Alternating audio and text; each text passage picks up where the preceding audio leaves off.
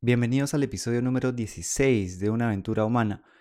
Hoy conversaremos sobre el lenguaje y nuestras creencias y cómo las palabras que usamos hacia nosotros y lo que nos decimos puede contribuir o por el otro lado perjudicar nuestra salud mental y nuestro bienestar. Empezamos.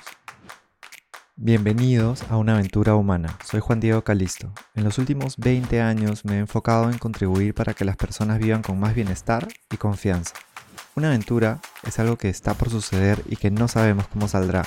En este podcast conversaremos con personas que viven conectadas con su propósito para inspirarnos de sus ideas, experiencias y hábitos. Cada uno de nosotros está en una aventura humana. No sabemos cuál será el resultado, pero podemos disfrutar el proceso y construir la vida que soñamos desde decisiones cotidianas. Empezamos.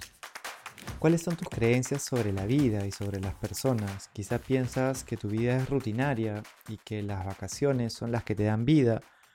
Tu día quizá piensas que es un lienzo en blanco y que es una oportunidad para crear.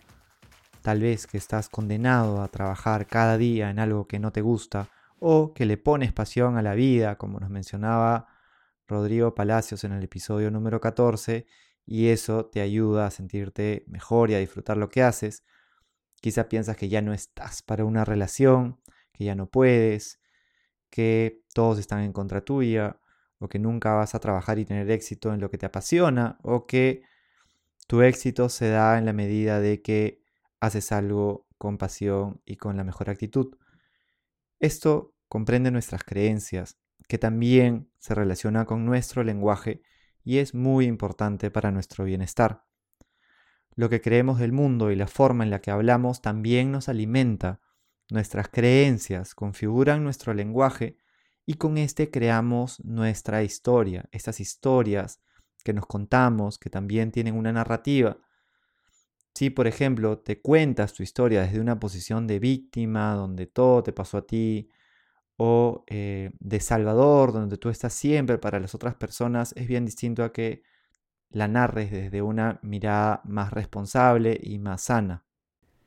En mi caso, por ejemplo, yo tuve un papá alcohólico, que bueno, esa es una enfermedad que definitivamente no tenía una vida con bienestar, no vivía conectado con valores y eso hizo que mi infancia y mi adolescencia sea bien complicada, sea muy difícil.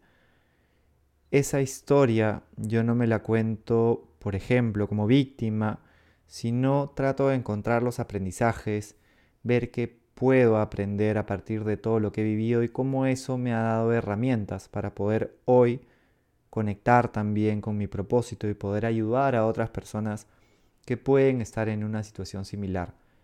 La historia que tú te creas sobre ti mismo es justamente eso, es una historia y te está alimentando constantemente. Si crees que todos están en contra tuyo, esa historia se va a convertir en tu vida. Si eres más consciente de todo lo bueno que tienes, de los aprendizajes que puedes haber sacado de los momentos retadores, tu historia puede escribirse desde otra narrativa, la vas creando palabra a palabra a partir de decisiones y la interpretación que le damos a esta realidad se convierte en nuestra realidad y el lenguaje que sueles emplear que tiene mucho que ver con los pensamientos cotidianos puede ayudarte mucho o complicarte la vida. Por eso, por ejemplo, agradecer en las mañanas o cada noche ver qué ha ido bien durante el día y cómo tú contribuiste para eso, te ayuda a crear un sistema para que tus creencias, para que tus pensamientos puedan estar en un mejor lugar. Volviendo al lenguaje, ser más consciente sobre el lenguaje que solemos usar y de las creencias que tenemos sobre nosotros, sobre los demás y sobre la vida nos puede ayudar muchísimo.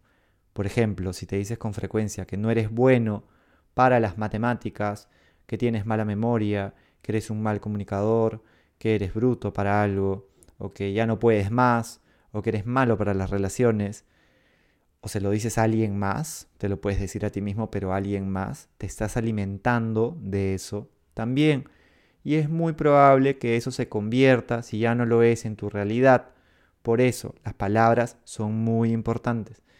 Y no te recomendaría estar castigándote cada vez que encuentres una palabra que no te sume, sino mirarlo con curiosidad, mirarlo sin juicio, ver qué palabras estás usando hacia ti mismo y a partir de ahí jugar a transformarlas.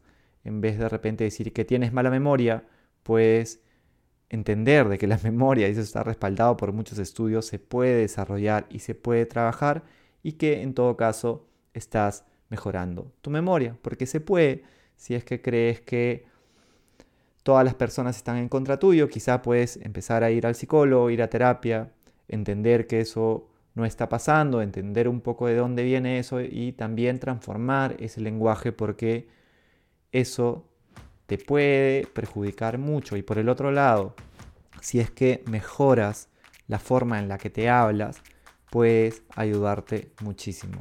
Entonces, por favor, para ti, mira las palabras que estás usando, sé más consciente de esto y juega con curiosidad y sin juicio a transformarlas para que te ayuden, porque nuestro lenguaje contribuye también con nuestros pensamientos y se conecta con nuestras creencias del mundo. Seamos más conscientes para que podamos ayudarnos, así como nos gustaría ayudar a una persona que quisiéramos mucho o que amásemos.